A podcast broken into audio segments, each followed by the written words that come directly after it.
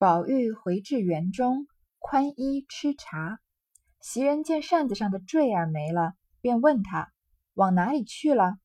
宝玉道：“马上丢了。”睡觉时，只见腰里一条雪点似的大红汗巾子，袭人便猜了八九分，应说道：“你有了好的系裤子，把我那条还我吧。”宝玉听说，方想起那条汗巾子原是袭人的。该给人才是，心里后悔，口里说不出来，只得笑道：“我赔你一条吧。”袭人听了，点头叹道：“我就知道又干这些事，也不该拿着我的东西给那起混账人去，也难为你心里没个算计儿。再要说几句，又恐怄上他的酒来，少不得也睡了一宿无话。”宝玉回到大观园。袭人又来伺候他嘛，伺候他宽衣和喝茶。袭袭人很细心的人，贾宝玉出去的时候身上有哪些东西，他记得一清二楚。所以他第一个注意到的呢，是他的扇坠子没了，就问他上哪儿去了。宝玉就说啊，骑马的时候给丢了。然后呢，他睡觉的时候又看到他的腰里的一条斜点式的大红汗巾子。这个，嗯，汗巾子之前不是说了吗？是系内衣的，所以袭人也不是第一时间就看到。贾宝玉的汗巾子换了，是在他睡觉的时候才看到的。看到了以后呢，就猜到了八九分，就说啊，你有了这么好的汗巾子，就把我那条还我吧。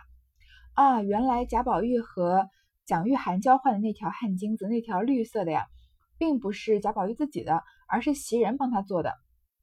这么说呢，就是他应该不应该给别人的。这么说就是蒋玉菡手里拿着的呀，是袭人的，袭人做的汗巾子。所以这两个人其实就是相当于，嗯，机缘巧合，不小心交换了一个定情信物了。之前再加上联想之前蒋玉菡做的诗里面说的这个，嗯，《女儿令》里面说到的“花期袭人之重暖”啊，我们大概就能猜到之后蒋玉菡是要跟袭人结婚的。贾宝玉呢，这个时候还没有想那么远。贾宝玉就说啊，他心里后悔，因为不该给别人的。因为你还记得，嗯，林黛玉给贾宝玉绣一个这个香囊，然后，嗯，林黛玉以为他给人了，有多生气嘛？所以他心里后悔啊，嘴巴说不上来，就说我赔你一条。袭人呢，其实有点生气的，因为说他又干这些事情。袭人不是之前劝过他不要做这些事情，不仅是爱红啊，这个搞同性恋其实也当然也不可能是袭人提倡的了。就说啊，就算你这样子，也不应该把我的东西给那个混账人，因为我是呃一心一意想着你的，是做给你的，结果你这么跟别人交换了，我都不知道是什么人。然后呢，他虽然生气呢，但是又担心。他过于生气，把贾宝玉，因为贾宝玉不是有点喝醉了嘛，去嗯行酒令啊，跟薛蟠他们也喝得很高兴，又怕呕上他的酒来，怕贾宝玉气把酒吐出来，所以只好睡了一宿无话。你看袭袭人是多么识大体，就算他自己心里生气啊，他还要想着他生气的那个人啊，他他担心，因为嗯为了他的安全着想、健康着想，所以不愿意嗯把自己生气的情绪表露出来。所以过于识大体的女孩子，其实心里面应该都是比较委屈的。因为说明啊，他的感情在生活当中没有得到足够的重视，所以他所有事情才想的这么周到，呃，凡事都为别人着想，而没有没有怎么为自己想过。至次日天明，方才醒了，只见宝玉笑道：“夜里失了道也不晓得，你瞧瞧裤子上。”袭人低头一看，只见昨日宝玉系的那条汗巾子系在自己腰里呢。便知是宝玉夜间换了，忙一顿把解下来，说道：“我不稀罕这行子，趁早拿了去。”宝玉见他如此，只得委婉解劝了一回。袭人无法，只得系在腰里。过后宝玉出去，终究解下来，置在个空箱子里，自己又换了一条系着。第二天早上醒的时候呀，宝玉就说：“让袭人看他的裤子上。”可见宝玉心里后悔呢，第二天就把这条汗巾子赔给袭人了。那这条汗巾子不是蒋玉菡给的吗？所以袭人帮宝玉做的在蒋玉菡那里，蒋玉菡跟贾宝玉交换的在袭人这里，最后是不是就是袭人和蒋玉菡间接的交换了汗巾子了？后来呢，宝玉因为宝玉劝他，袭人就只好系在腰上。等他走了呢，又把它藏在箱子里，换了一条系着。宝玉并未理论，因问起昨日可有什么事情。袭人便回说：“二奶奶打发人叫了红玉去了，她原要等你来的。我想什么要紧，我就做了主，打发她去了。”宝玉道：“很是，我已知道了，不必等我罢了。袭人又道：“昨儿贵妃打发夏太监出来，送了一百二十两银子，叫在清虚观初一到初三打三天平安教，唱戏献供，叫甄大爷领着众位爷们跪香拜佛呢。还有端午儿的节礼也赏了。”说着，命小丫头子来，将昨日所赐之物取了出来。只见上等宫扇两柄，红麝香珠二串，凤尾螺二端。芙蓉垫一领，宝玉见了，喜不自胜，问：“别人的也都是这个？”袭人道：“老太太的多着一个香如意，一个玛瑙枕；太太、老爷、姨太太的只多着一个如意。你的同宝姑娘的一样，林姑娘同二姑娘、三姑娘、四姑娘只单有扇子同束珠儿，别人都没了。”大奶奶、二奶奶，她两个是每人两匹纱、两匹罗、两个香袋、两个锭子药。袭人这段话信息量还挺大的。首先啊，王熙凤叫人把红玉叫走了。红玉本来要等贾宝玉的，但是袭人就做了主呢，让他去了。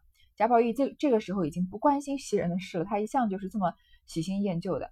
然后就说不用等他了。然后呢，这个时候，嗯，元春又要在别人的话里出场了。元春其实这个人啊，在大嗯回。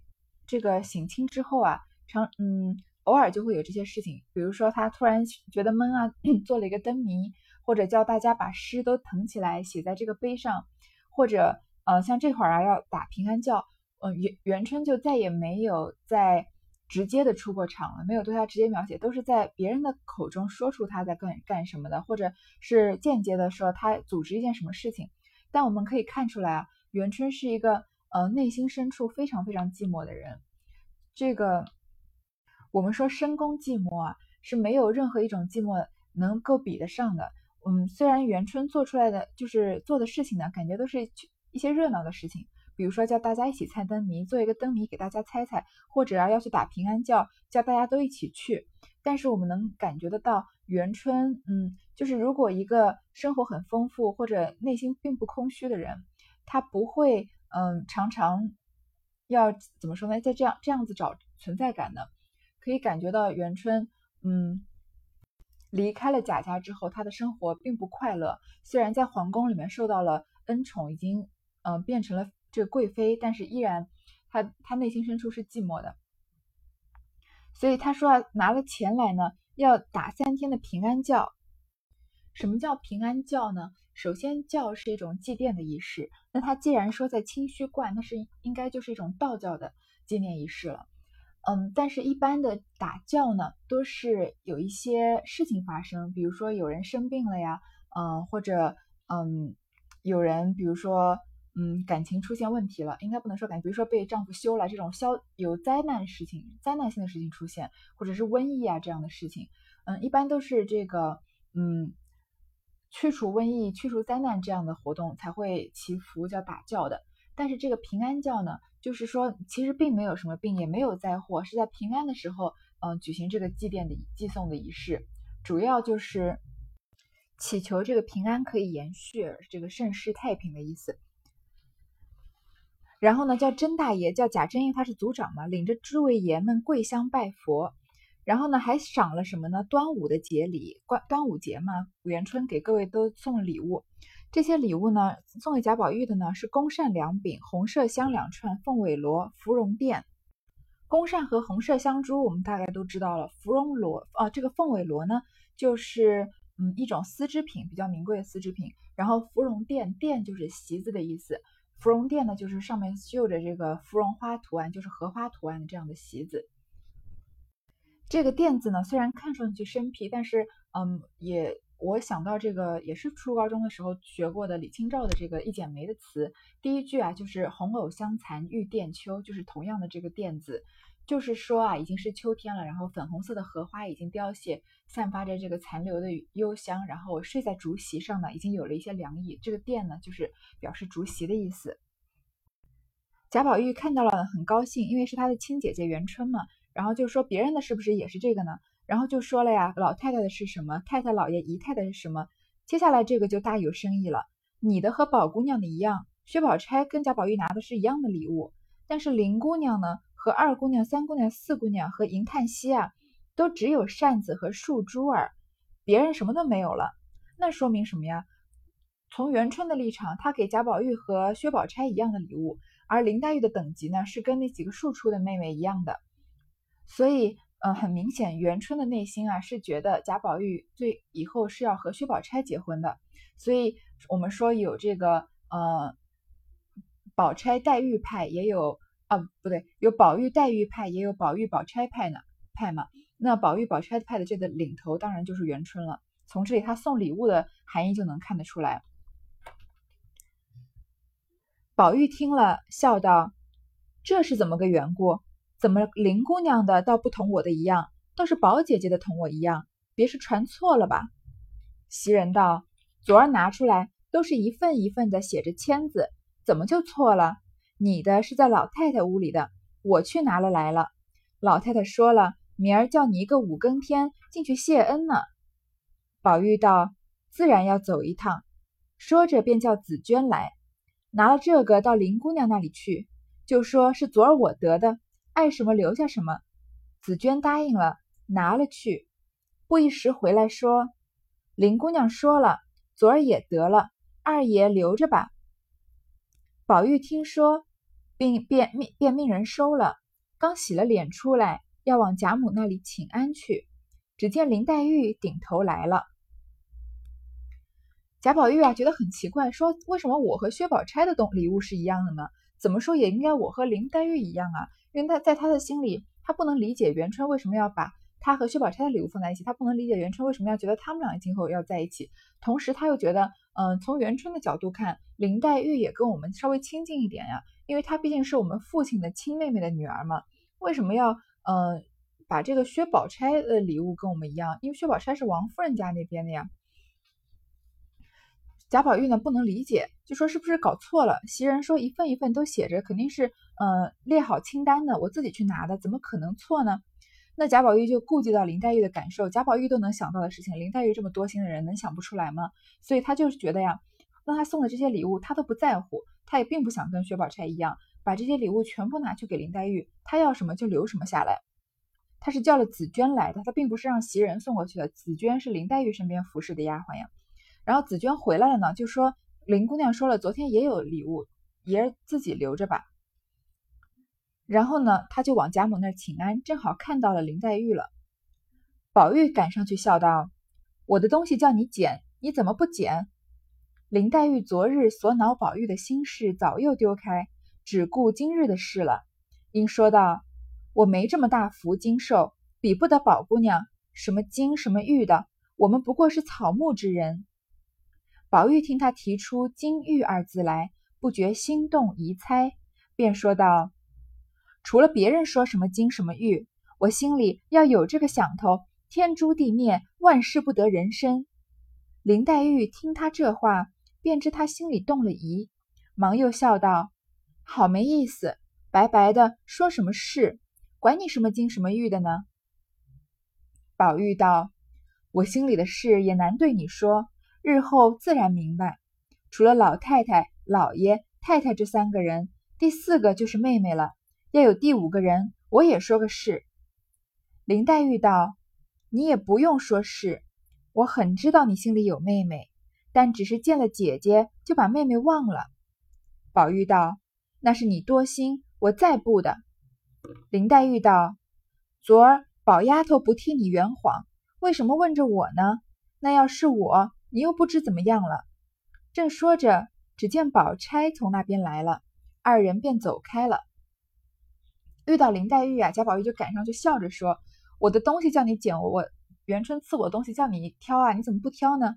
林黛玉还记得吗？在贾宝玉去参加赴宴之前呀，林黛玉在生贾宝玉的气呢，因为贾宝玉说了这个句，管他呢，过一会儿子就好了。然后呢，贾宝玉为什么说这句话呢？因为之前林黛玉又耍脾气了。因为贾宝玉不过就是在那儿开个玩笑，呃，胡编了一个要引子的事情，叫薛宝钗帮他，呃，说谎。薛宝钗不帮他说谎嘛，林妹妹在那儿羞他，然后呢，他就说出来了。所以这就是之前的这个前因。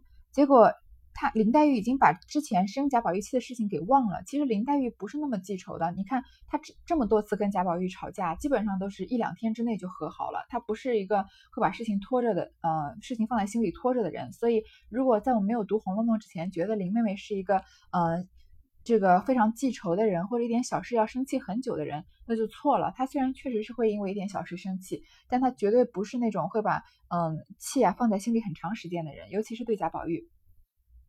就说啊，我没这么大福金寿，因为元春送给贾宝玉、薛宝钗同等级的礼物，他的第一等一定是深深的伤害到林黛玉了。因为林黛玉的内心绝对就是充满不安全感的，她时时刻刻都需要贾宝玉来证明，嗯，她最爱的人是林黛玉，最放不下的是林黛玉，所以，所以林黛玉自己常常会因为一点点小事就生气，就常常也是对贾宝玉的一种试探。所以，一旦有一件事情，因为这件事情其实跟贾宝玉没有关系嘛，但是他人的立场能看得出来，有人是认为贾宝玉跟薛宝钗是应该是一对的，那林黛玉的内心绝对是要很受伤的，因为她的她所谓的这个嗯不自信，其实就是她的自尊心就是来来自于她内心深处的不自信嘛。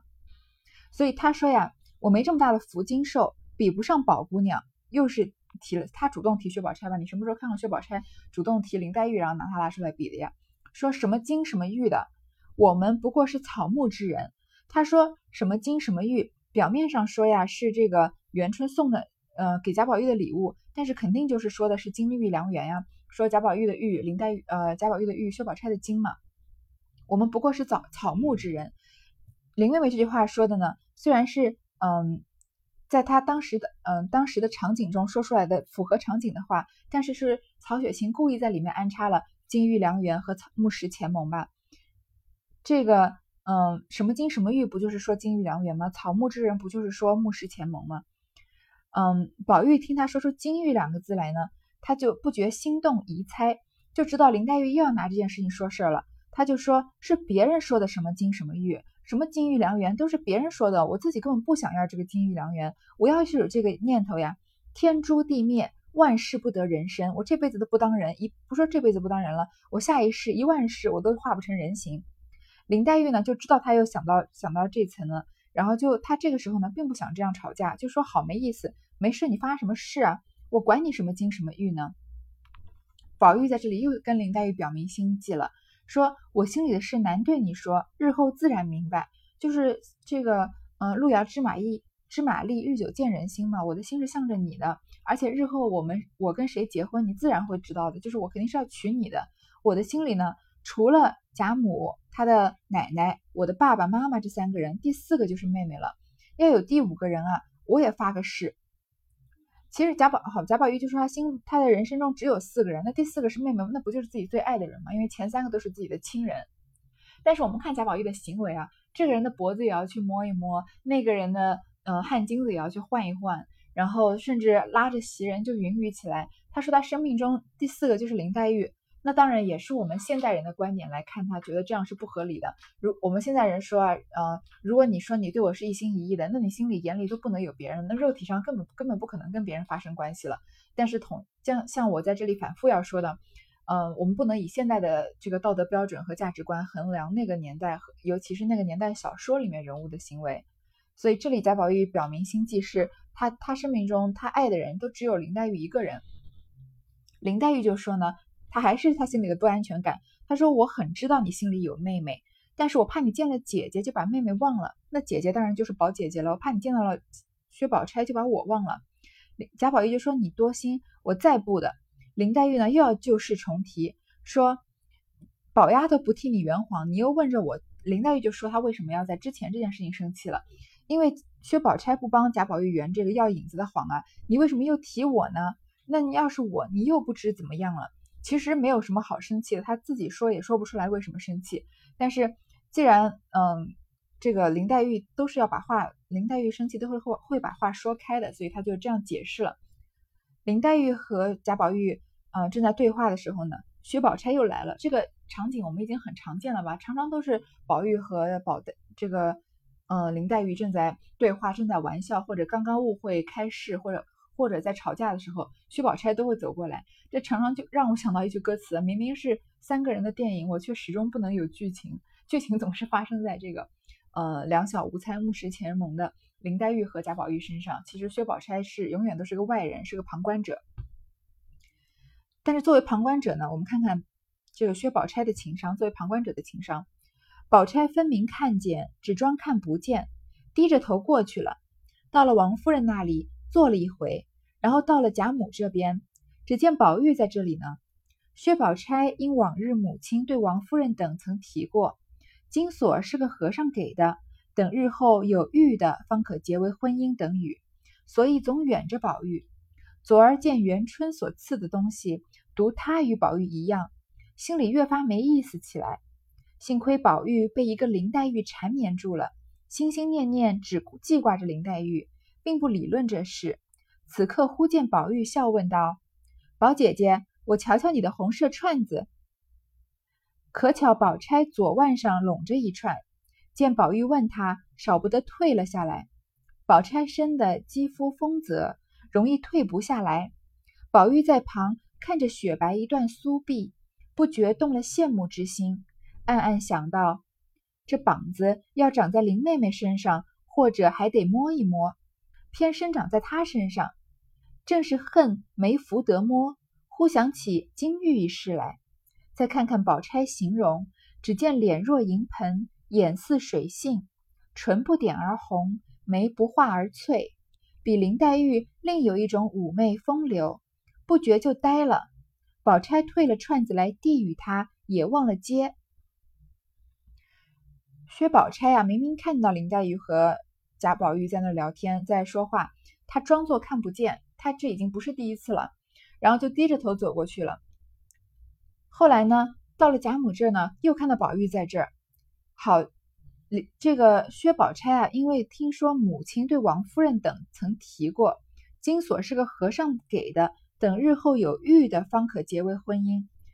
哎，这句话呀，并不是薛宝钗听到，直接听王夫人，呃，不是薛宝钗直接听她妈妈薛姨妈说的，是听她妈妈跟王夫人提的。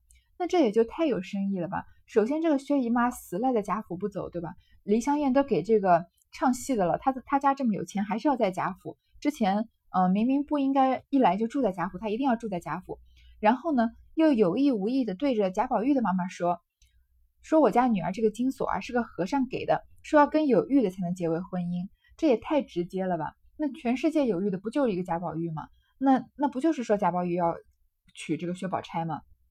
当然，王夫人也是站在他这一边的。薛宝钗听了呢，就觉得就总是远着贾宝玉，她呢不想呃，她觉得。嗯，薛宝钗，我之前说过吧，她的内心是有骄傲的，所以如果我们说薛宝钗的一心这个一门心思要嫁给贾宝玉，我觉得对薛宝钗来说是不不公平的。然后呢，就看见元春赐的东西，只有她跟宝玉一样，她就知道贾宝玉元春内心是属意主意她和贾宝玉在一起的，她心里越发没意思起来，就觉得呀，为什么要上赶的这样贴着别人？然后呢，下面一句话说，幸亏宝玉被一个林黛玉缠住了。缠绵住了，心心念念只记挂着林黛玉，并不理论这事。他用了一个幸亏，说幸亏贾宝玉也不喜欢我，他喜欢的是林黛玉。但是我们这里看出来，我们常常都觉得我们在读小说的时候，人物的内心活动和他说出来的话，常常就是代表那个人物的心理活动，而旁白中间说出来那些话，比如说某某某心里这样想着，或者是嗯。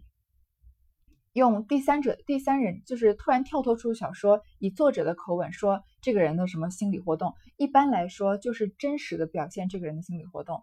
但是，就我认为啊，在《红楼梦》里面，即使曹雪芹跳脱出来以自己的话来说这个人的心理活动，有可能还是障眼法，还是不是他真实心里所想的。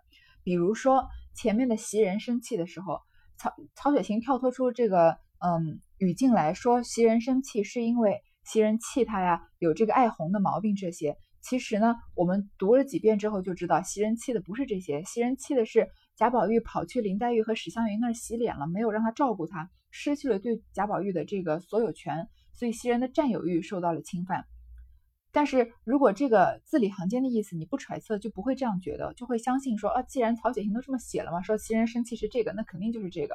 同理啊，我在这里也不认为贾宝玉呃薛宝钗心内心深处。这内我要深处了，内心真的觉得幸亏宝玉不喜欢我，嗯，被林黛玉缠绵住了，心里只想着林黛玉，不理会这个事情啊，我就逃过一劫。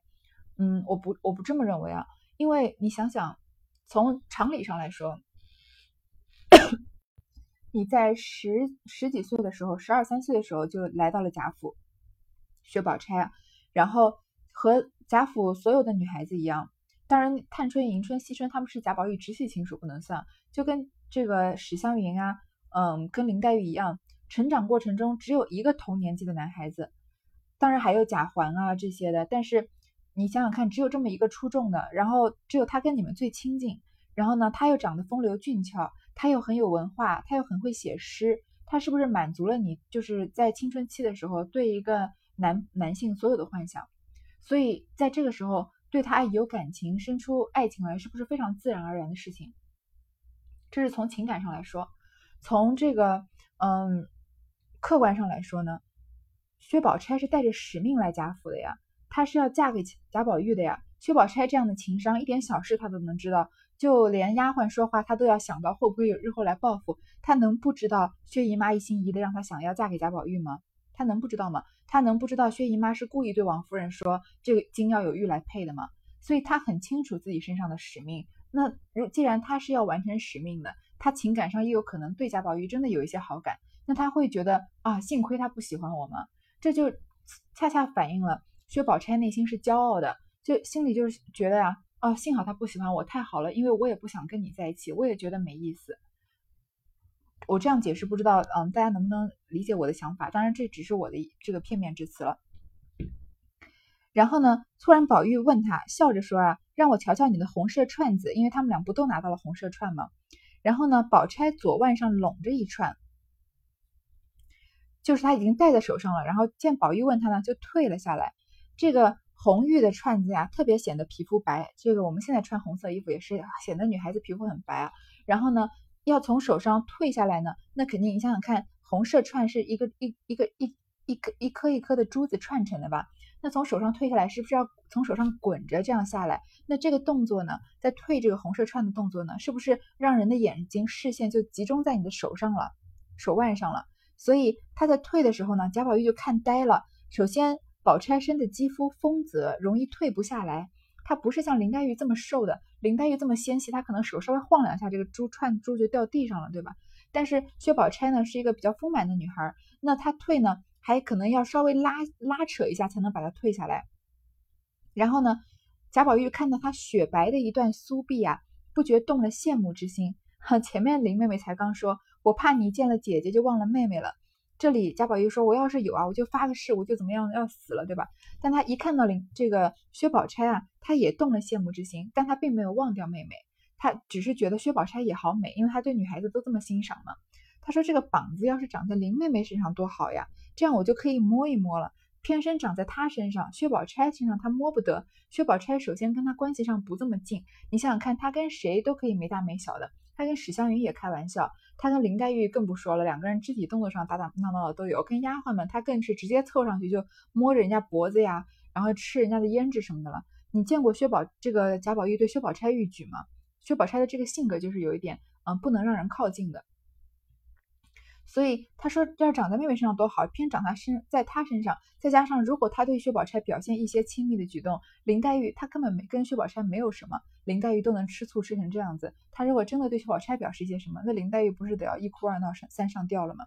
正恨没福得摸，然后又想起了金玉这件事情来，因为想到金玉良缘嘛。再看宝钗的形容，宝钗的长相啊，脸若银盆。因为她比较丰满嘛，所以她不是那种瘦削的，是像银盆一样。虽然，嗯，脸这个脸上可能也比较丰满，但是因为非常的皮肤非常细腻，因为是大户人家娇生惯养出来的嘛，所以好像银盆一样。然后眼似水杏，唇不点而红，眉不画而翠。我们从头到尾都知道吧，这个，呃，薛宝钗是一个不太爱装扮的人，她是一个比较素的人。所以呢，她可能没有都没有化妆，没有画嘴唇，也没有描眉，但是呢，这个自然的美呢，就更衬托出这个薛宝钗天生的这个美貌，比林黛玉呢更有一种妩媚风流，另具一种妩媚风流，跟林黛玉的美是不一样的，完全是两个风格，就看呆了。宝钗呢把串子退下来，她也忘了接。宝钗见她震了，自己倒不好意思的，丢下串子，回身才要走。只见林黛玉蹬着门槛子，嘴里咬着手帕子笑呢。宝钗道：“你又经不得风吹，怎么又站在风口里？”林黛玉笑道：“何曾不是在屋里的？只因听见天上一声叫唤，出来瞧了瞧，原来是个呆雁。”薛宝钗道：“呆雁在哪里呢？我也瞧一瞧。”林黛玉道：“我才出来，它就突儿一声飞了。”口里说着，将手里的帕子一甩，向宝玉脸上甩来。宝玉不防。正打在眼上，哎呦了一声。要知端地，且听下回分解。一个年轻男孩在你面前就这么看着你发呆，在那个年代已经是很不合时宜的吧，不合规矩的。宝钗看他怔了，自己就很不好意思，丢下串子就要走。一回头看见林黛玉蹬着门槛子，脚踩在门槛上，手里嘴里咬着手帕在笑呢。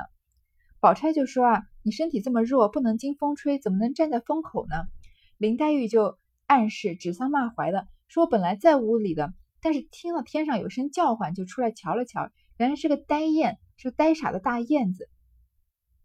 大雁，薛宝钗当然知道他说的这个呆雁就是贾宝玉了，但是他呢故意就是装不知道，说在哪儿呆雁，我也瞧一瞧。林黛玉就说啊，我刚出来，他就推儿一声飞了，不在了，然后呢就用手帕子往贾宝玉脸上甩。”让他呢，这个涣散的这个注意力让他集中一下。但是贾宝玉因为正在发呆嘛，所以被手帕打在眼睛上，就哎呦叫了一声。这一回呢就在这里结束了。所以这个薛宝钗修拢红麝串呢，讲的就是这一段的。嗯，贾宝玉要看他的红麝串，要看他的麝香串，他退下来，结果贾宝玉把看薛宝钗看呆了这样的一个嗯剧情。当然，贾宝玉沉溺在这个嗯。薛宝钗的容貌里面，并不是代表贾宝玉就是会移情别恋啊。他对别人的欣赏，他对每个女孩子都欣赏，但他对所有人的欣赏都是对他，他都是跟他对林黛玉的欣赏是两个等级的。他对林黛玉是呃爱情，就是也许对有些对其他人呢，有有些时候是欲望，有些时候呢是依赖，就像他对袭人这样，有一些时候。嗯，有可能是也是懵懵懂懂的，但是他对林黛玉是非常笃定的，是目视前盟、山盟海誓这样的爱。好，这样第二十八回就到这里结束了。